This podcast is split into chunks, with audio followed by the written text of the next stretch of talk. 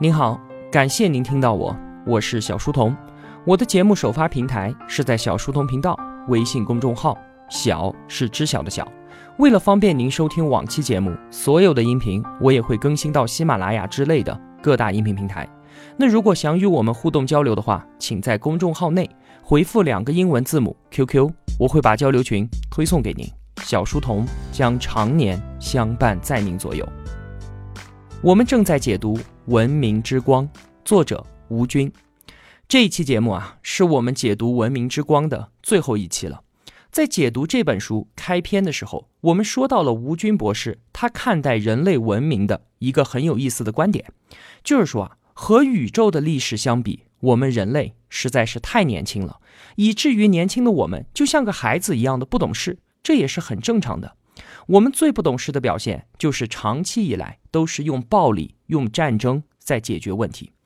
你我这一代人都是生长在和平年代，对于战争的残酷真的是难以感同身受，甚至让我们产生了世界本来就是这个样子的错觉。但其实啊，在我们的历史上面，战争、纷争、动乱才是常态，而这样不懂事的后果，自然就是生灵涂炭、文明倒退。不过啊，话又说回来，我们依然应该对人类的未来充满信心，因为我们终究会长大，终究会变得成熟起来。在经历了两次惨绝人寰的世界大战之后，我们终于懂得了需要通过协商，需要通过妥协来解决纷争。为了达到这个目的，一个给全人类增加福祉的组织诞生了。这就是我们今天要说的故事——联合国的诞生。联合国一九四五年成立。但是在此之前呢，想要通过一个国际组织来协调各国之间的关系，来避免战争的设想，其实啊，在一战之后就已经提出来了。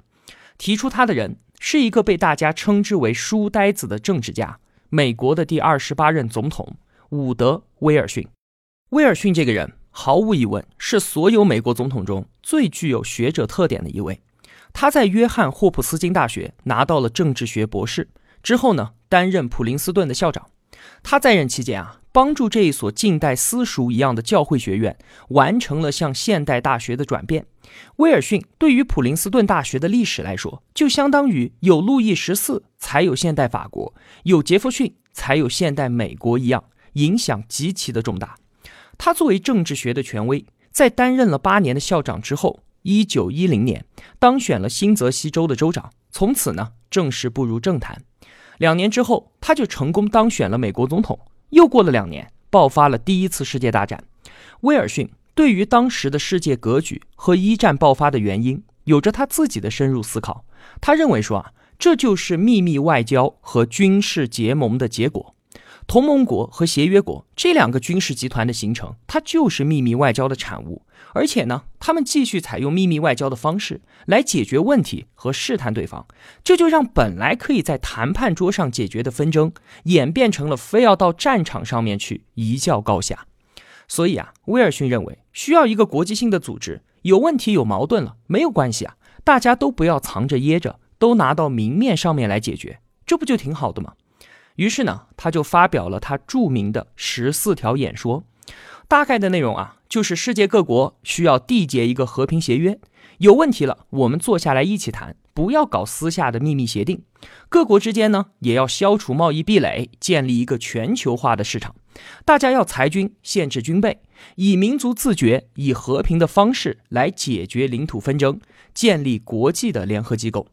你看啊，威尔逊当时的这一些思想。不就是我们今天世界各国处理国际关系的重要准则吗？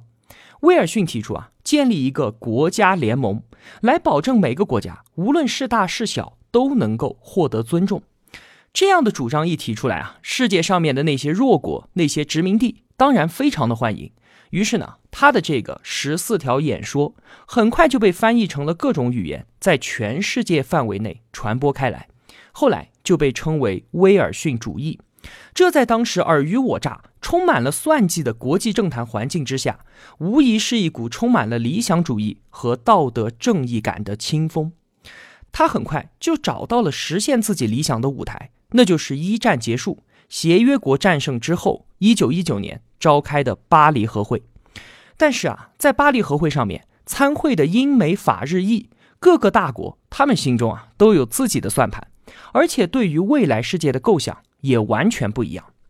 首先是东道主法国，他一心想的只有复仇。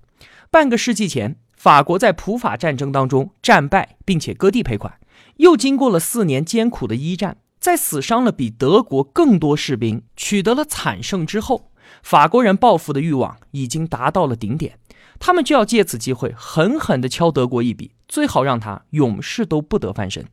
而作为法国坚定的同盟，英国人呢，他们又在想什么？其实啊，他们与法国是同床异梦，他根本就不希望法国把德国整垮，因为孤悬海外的英国对于欧洲是深谙平衡之道。他不希望欧洲大陆出现一国独大的局面，而在世界的问题上面呢，英国的梦想是恢复一战之前的荣光，最好是恢复旧的秩序。他根本就不打算去帮助什么亚洲、非洲还有殖民国家。那远在亚洲的日本呢，对于欧洲的事物啊，一点兴趣都没有。他和意大利首先就表示出了对于威尔逊主义的反对，因为他们不希望威尔逊主义大小国平等的愿望实现。这就会影响到他们在亚洲和非洲地区的既得利益。你看，和会一开始，所有大国都在考虑他们自己，而只有威尔逊他一个人是真正的希望建立一个和平的新世界。那在这样的大环境之下，他的设想显得过于理想化了。不过呢，作为美国总统的他，还是把他的十四条作为处理国家关系的原则写到了合约里面。后来。在他的一再努力之下，最终呢还是促成了各方的妥协，组成了一个国家联盟。一九二零年的一月二十号，凡尔赛条约正式生效的那一天，国际联盟也就宣告成立了。它可以算是今天联合国的前身。这可是我们人类第一次在全球范围内达成和平协议，并且第一次成立了专门的机构来监督各国恪守协议和仲裁纠纷。其中的功劳啊。当然是应该归功于威尔逊，但是啊，让心怀鬼胎的各国列强们最后签订协议的，还有一个非常重要的原因，那就是全球贸易的发展。到了这个时候啊，所有人都开始意识到，和平的进行国际贸易，我们来做生意，比起发动战争去掠夺，能够带来更大的财富。所以呢，能够在谈判桌上就获得利益，列强们也就不需要再诉诸于武力了。巴黎和会。为威尔逊在全世界范围内赢得了空前的威望，因此啊，他获得了当年的诺贝尔和平奖。但是呢，意外的是，他建立国际联盟的主张竟然在美国国内遭到了激烈的反对。参议院担心加入联盟，美国国会将失去独立的宣战权。结果啊，这个由美国总统发起的组织，美国人自己竟然没有参加。这对于美国和威尔逊来说啊。都是一个极大的讽刺。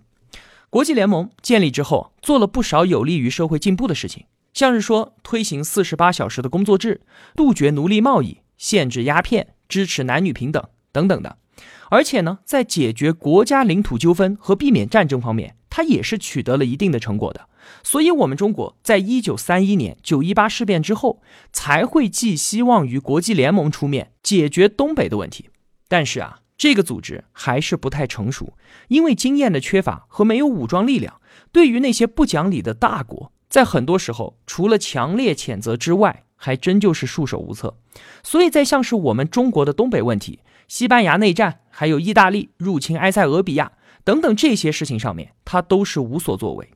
后来呢，德国、意大利和日本干脆就直接退出了国际联盟，从此他也算是名存实亡了。对于这一位和平使者威尔逊，后人啊是充分的肯定了他为世界和平所做出的贡献，但是啊，同时也认为他过于理想主义了。国家与国家之间的合作是建立在利益的基础上的。当时缔约国各怀私心，国际联盟还没有强大到可以通过一定的手段来压制住各国之间的分歧。不过啊，威尔逊他确实改变了历史的进程，像是法国、德国、意大利还有英国。曾经都不屑于他，但是如今呢，这些国家都在沿着威尔逊的路线制定着欧洲的政策。威尔逊主义广为人们所接受。我们可以说啊，没有任何一个二十世纪的政治家能够像威尔逊一样，具有如此持久有益和广泛的影响力。到了一九三七年七月七号，从全面侵华战争开始算起，世界大战的地狱之门被打开了。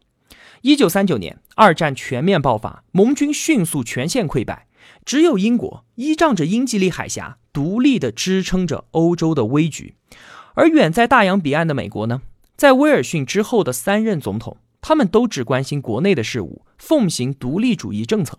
直到富兰克林·罗斯福走上历史舞台。他心里面知道啊，当全世界都被法西斯蹂躏的时候，他们美国也是难以独善其身的。于是，从一九四零年开始，美国先后向英国和苏联输送了大量的武器装备，帮助他们对抗纳粹。一九四一年八月份，罗斯福总统和英国首相丘吉尔在大西洋的奥古斯塔巡洋舰上进行了一次历史性的会面。他们两个人啊，对当前的世界格局和打败纳粹之后的新世界构想交换了他们自己的看法。那么，根据两个人的会谈结果，就起草了一份联合声明，后来我们称之为《大西洋宪章》。它只有区区的一页纸，这并非是两个大国之间的什么正式条约，只是罗斯福和丘吉尔这两位大国元首希望未来新世界的建立能够以此为基础。《大西洋宪章》。和威尔逊主义啊，可以说是高度的一致。这两位巨头希望建立和平、自由的世界。他们相信，所有国家为了实现这一目标，都必须放弃使用武力。他们不希望看见任何与人们意志不符的领土变更。他们希望促进所有国家在经济领域之内的充分合作，以促成全世界范围内的经济进步和社会保障。这一份宪章啊，它并不存在什么法律效益，但是。它在当时的影响可谓是极其的重大，为什么呢？因为他给所有苦苦支撑的同盟国带来了希望。就在二战最最艰苦的时候，罗斯福和丘吉尔他们两个正在憧憬一个和平的未来世界，正在憧憬一个基于道义和真理的国际组织的成立。一九四一年十二月七号，美国被卷入到战争，但是美国的参战并没有马上扭转战局啊。同盟国可以说依然是苦不堪言，而就是这样的痛苦，让所有人获得了一个共识，就是在法西斯的暴政被消灭之后，各国都希望能够重建和平，人民可以安居乐业、自由生活。所有人对于大西洋宪章建立了共识。短短的一个月之后，美国、英国、苏联还有我们中国的代表聚集到了一起，签署了联合国家宣言。这是联合国这个名词第一次被使用。随后，总共有四十六个国家参与签署。虽然说啊，二战这个时候所提出的联合国与之前我们说的威尔逊倡议的国际联盟在性质和理念上面有很多的相似之处，但是这个时候世界各国对于建立联合国的接受程度是远远高于当时的国际联盟的。为什么会这样呢？其实答案非常简单，就是时代变了。第二次世界大战让全世界都吃尽了苦头，所有国家都知道，通过战争来解决问题的巨大成本和灾难性的后果是所有人都无法承受的。他们自愿的、迫切希望有一个国际组织来解决他们之间的纠纷。之前的国际联盟啊，很大程度上是依靠威尔逊一个人建立起来的。当时战胜国他们脑子里面首先想到的是如何分赃，而不是建立一个和平的世界。而且啊，最具讽刺的就是我们之前说的，美国他们自己都没有加入其中，而现在呢，联合国则是所有国家在饱受战争的痛苦，并且当时还没有把握能够胜利结束这场战争的时候，所有人对于未来世界的一致憧憬，它是所有国家积极的、主动的想要去促成的。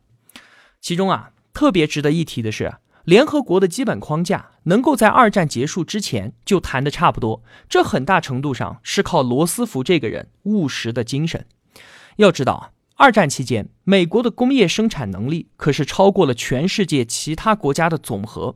他为盟国提供了大量的武器装备，所以呢，罗斯福在联盟中所说的话、所倡导的东西，自然是相当的有分量。但是啊，即便如此，他为了能够达成协议，在很多问题上依然做出了重大的让步。这主要是体现在对于苏联的让步上面，像是说啊，关于联合国会员资格的问题和常任理事国否决权的问题。其中的细节呢，我就不再赘述了。总之，相比于威尔逊的理想主义，罗斯福在外交上体现出了极大的灵活性和现实性。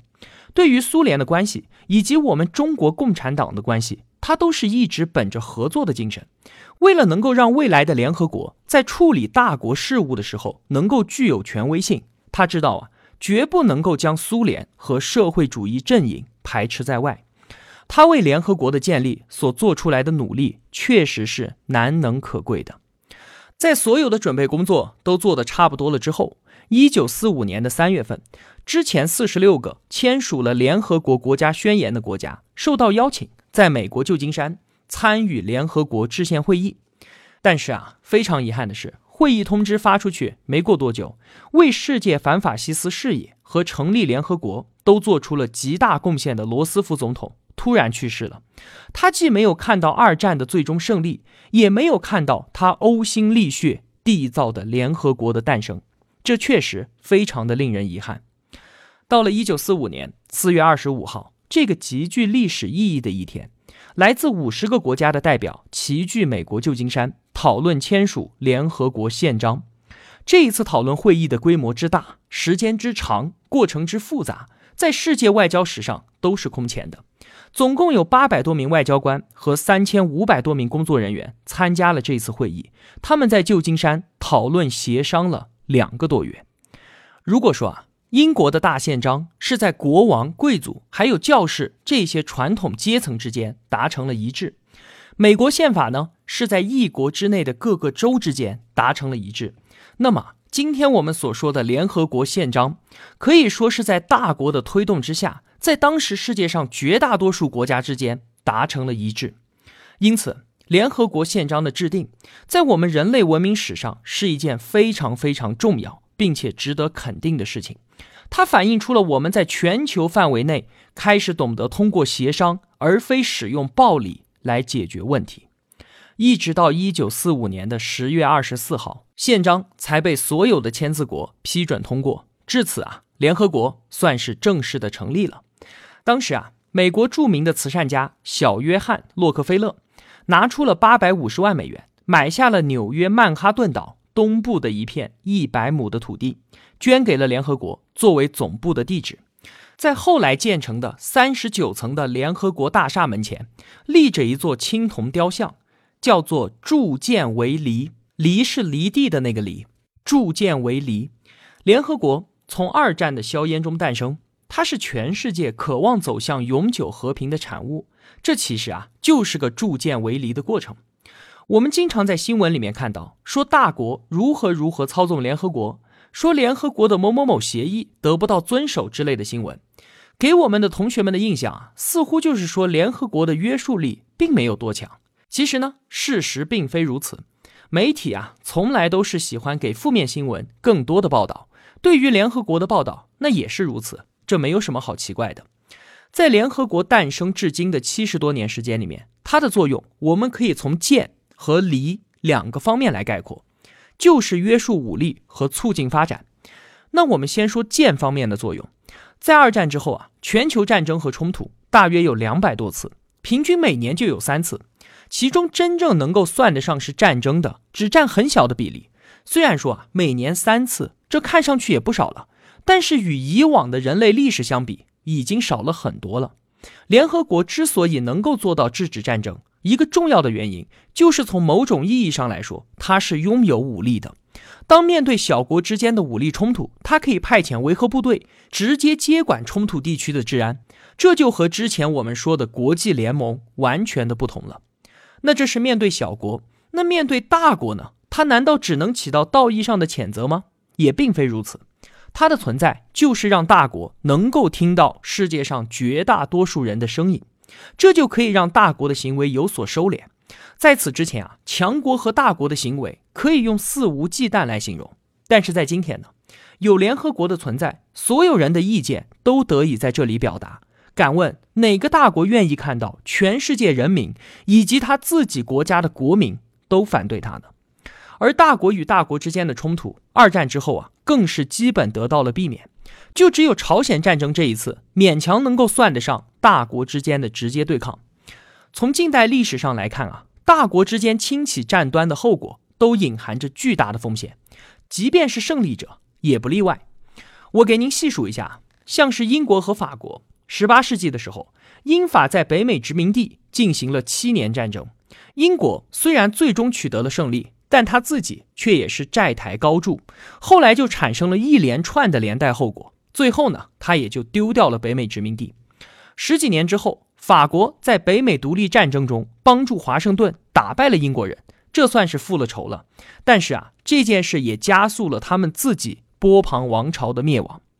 那德国和法国呢？普鲁士在普法战争中完胜，给法国增加了五十亿法郎的巨额赔款，想让法国再也抬不起头来。这结果就导致了法国对于德国的极度仇恨。那风水轮流转啊。四十年之后，法国翻身起来，打败了德国，他自然也要榨干千疮百孔的德国身上的每一块马克，这又导致了后来纳粹的兴起。所以呢，现在大家在谈判桌上讨价还价，索要利益，这可比捏着拳头上战场要好的太多了。我们中国的已故外交家吴建民先生，就是一位非常懂得以和平解决争端的有识之士。他曾经多次说，打架。这是三岁小孩就会的事情，会打架有什么了不起的？在谈判桌上讲理，让别人服你，才是有水平的表现。而正是因为各国都有像吴建民先生这样的外交家，才使得很多的冲突得以避免。在冷战结束之后呢，国家之间因为意识形态上的对立而产生的矛盾和冲突已经大大的减少了，但是因为宗教矛盾所导致的恐怖主义却是日渐的猖獗。这已经成为了整个世界挥之不去的阴霾。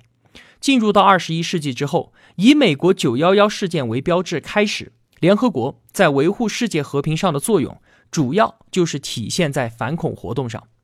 那么，联合国的作用除了铸剑之外，还有就是围篱。简单的说一下吧，比较有代表性的呢，就是制定并且领导签署了《世界人权宣言》，消除种族歧视公约。消除对女性歧视公约，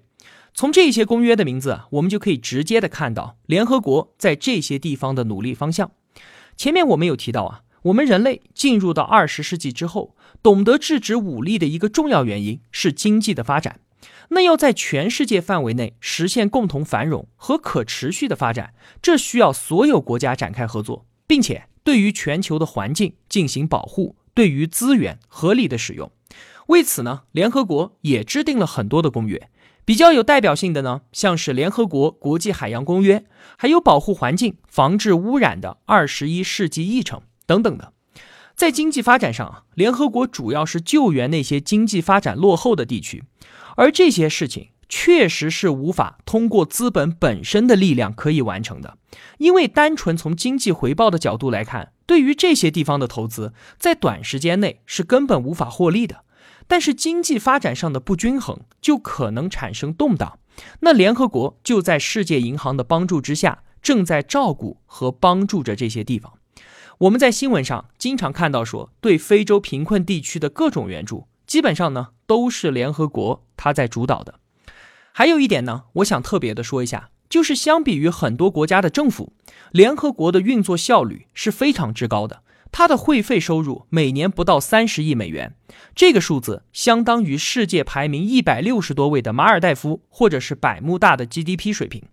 而且联合国相当的清廉，工资开支在所有开销中的占比非常的低，它的绝大部分开销都是用于维护世界和平和发展上。可以说啊，联合国成立至今，它的运转都非常的成功。那么说到这里。我们可以稍微的总结一下今天的这期节目了。我们觉得人类自己是兼具了天使和恶魔两面的。尽管在很久之前我们就意识到和平相处可以比战争带来更多的好处，尽管任何时期都不缺乏和平主义者，但是啊，却一直就没有建立起一个大家都认可的组织来解决纠纷，来避免战争。两次世界大战让全世界都满目疮痍。威尔逊。他倡导的国际联盟最终的确没有成功，但是在他的影响之下，各国的政治家们开始意识到啊这种组织的必要性和可行性，最终呢才有了大国牵头，通过谈判和妥协创立的联合国。